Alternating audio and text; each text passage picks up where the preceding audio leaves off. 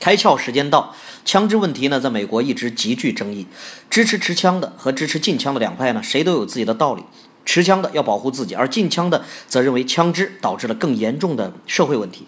近日呢，美国防止枪支暴力组织在纽约开了一家枪支商店，售货员呢在向每个前来购买枪支的顾客介绍枪支的基本性能之后，都会向顾客讲述这个枪支背后的故事。比如说，这款自动步枪，那个亚当呢也很喜欢这款，他就是用它在2012年杀了他母亲之后，再去小学射杀了二十名儿童。哦，这款也不错，轻巧便捷。两岁的儿童也能用。上次呢，一个两岁的孩子从妈妈的包里拿出它，扣动扳机杀了他妈妈。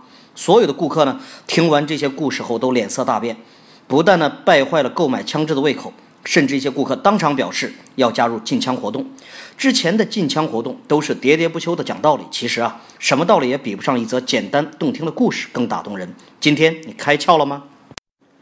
更多节目，请扫描封面二维码，关注公众号“开窍”。和更多小伙伴一起来听故事，开脑洞。